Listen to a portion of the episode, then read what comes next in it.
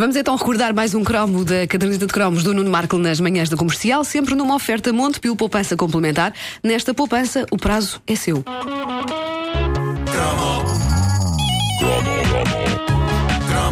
O que está a ouvir é uma repetição. É uma repetição. Se houver referência a coisas que já aconteceram, não é estupidez. É uma repetição. É porque se trata de uma repetição. É uma repetição. Repito, Obrigado. Repito. Obrigado. Repito. Obrigado. Obrigado. Há imagens que eh, definem os anos 80 e a mais simples, minimalista e eficaz de todas é a de uma bola amarela com uma voraz boca aberta.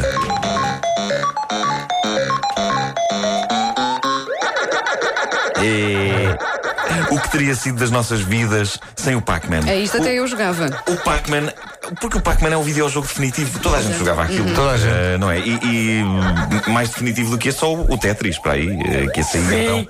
Até eh, algumas senhoras de idade jogaram. Mas o Pac-Man. Isso é bem verdade, eu via muitas senhoras. Atenção, atenção. É verdade, era. As, as senhoras de idade não jogavam Tetris, jogavam Brick Game. Brick, exato, exato, exato. Que era mais barato. Era. Bom, eu sei que nós hoje temos coisas elaboradíssimas com gráficos estonteantes e temos jogos que nos permitem andar à solta por cidades, a roubar carros, a recorrer aos serviços de profissionais da noite, a controlar aviões, a participar em batalhas sanguinárias em planetas distantes. Mas a verdade é que se não tivesse havido mais nenhum videojogo depois do Pac-Man, nós estávamos bem. Porque aquilo ainda hoje se joga bem. Tão Muito bem, como bem, se é jogava verdade. quando nos escapávamos para o salão de jogos do bairro e nos dedicávamos àquela máquina como se o destino do mundo estivesse a ser decidido ali. E de certa forma estava, porque a ânsia de bater recordes e de meter o nosso nome acima de todos os restantes nomes, de desbravar novos labirintos do Pac-Man onde mais ninguém ali na zona tinha entrado, isso para nós era o destino do mundo. Pac-Man já foi, de facto, a coisa mais importante das nossas vidas e há que tirar o chapéu aos japoneses por terem conseguido fazer com que Pac-Man fosse isso, porque na sua essência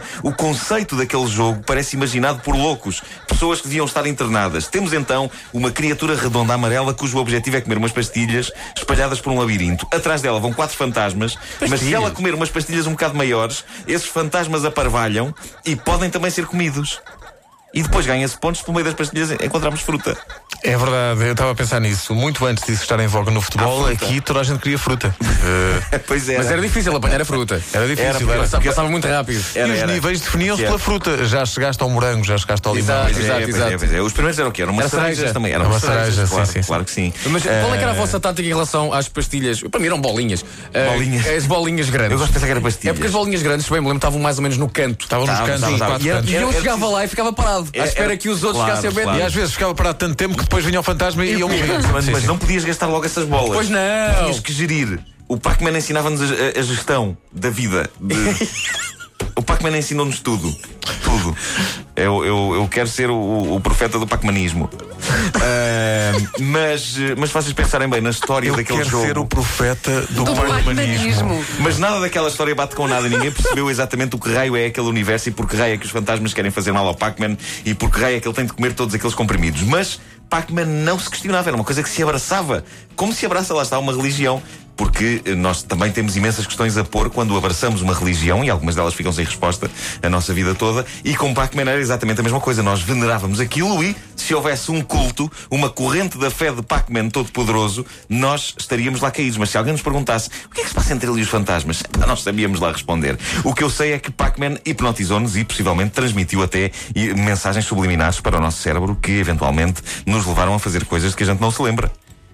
É preciso ter isso em conta. Nós possivelmente já matámos alguém. Eh, e, e deu origem até a uma canção nos anos 80 em que um duo chamado Buckner and Garcia, que é o tipo de nome que só Buckner podia, and Garcia. só podia existir nos anos 80 um, Não faço um ideia. duo chamado Buckner and Garcia. Ninguém sabe, nem eles próprios sabem hoje em dia se falas Exato, com eles. Se vocês lembram É daquelas coisas que se perguntarem aos próprios, eles dizem, não. Sim, sim, sim. Mas o que é certo é que Onde? Buckner and Garcia transformavam em música o facto de estarem a enlouquecer de tanto jogar.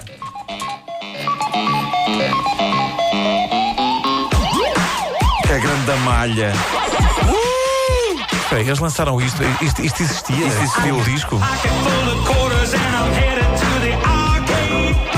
as algibeiras cheias de moedas e vou para a arcada. Pronto, o gajo eh, basicamente vai jogar, não é? Eh, E a música é sobre o facto dele estar a enlouquecer. Ele vai ao salão de jogos, portanto. Vai, vai, vai, vai, vai. Está o que tem. que é uma figura lendária de- dos próprios anos 80. A- A, a sala de jogos, Sala o de salão de jogos, jogos. sim, sim, Havia uma mítica em Lisboa, em frente ao Jardim Zoológico. Sete fios. Há várias espalhadas em todo lado. Ainda, ainda apanhei lá o Zé, que era um hipopótamo, que era viciado no Pac-Man. Atravessava a rua, lá ia ele. Mas sim, Mas em, em teoria o, O o. Pac-Man, o Pac-Man das máquinas, das chamadas máquinas de arcada ou arcade, eh, era infinito. Eh, uma pessoa podia ir avançando alegremente de labirinto em labirinto, mas desconfiem de alguém que vos diga que passou do nível 256, porque o nível 256 do Pac-Man tem um famoso erro, um bug.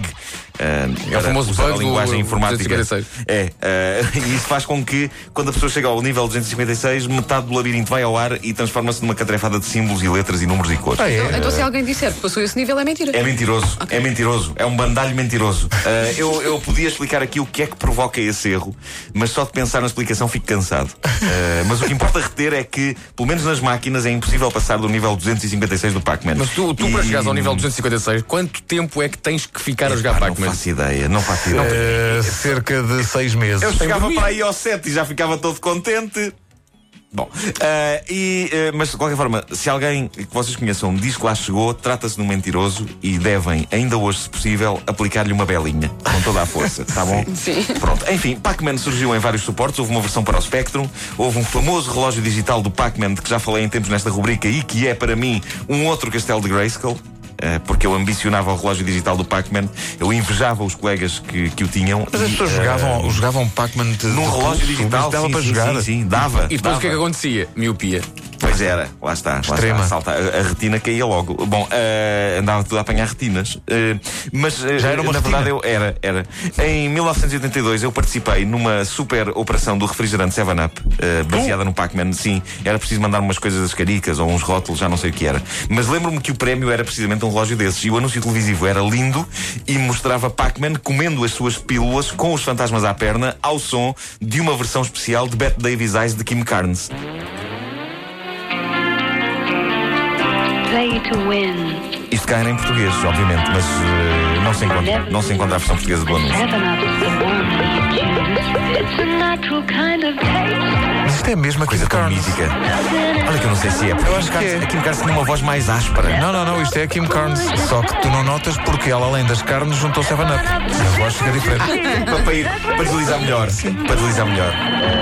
Bom, eu, eu não ganhei o relógio do Pac-Man, nem uma t-shirt, nem sequer um mísero porta-chaves. Enfim, mais um daqueles traumas que uma pessoa ganha e leva consigo eh, para a vida. Daí a poucos anos, o que é que surgia? Surgia o jogo Mrs. Pac-Man. eh, Ah, como, sim, sim, sim, sim. como o próprio nome indica, a protagonista era a mulher de Pac-Man, que era, no fundo, uma bola igual a ele, só com um lacinho Com um na lacinho. cabeça.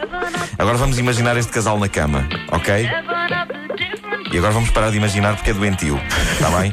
O que, é que- o que podemos imaginar é aquilo que a mulher do Pac-Man dizia depois de uma louca noite de amor. Sabem o que era? Meu Deus, o quê? É Pac-Man. Perceberam esta? O que está a ouvir é uma repetição. É uma repetição. Se houver referência a coisas que já aconteceram, não é estupidez. É uma repetição. Se trata de uma repetição. É uma repetição. Repito, repito. É uma repetição. Obrigado. Repito. Obrigado. Repito. Obrigado. Obrigado. Uma oferta Montepio Poupança complementar. Nesta poupança, o prazo é seu.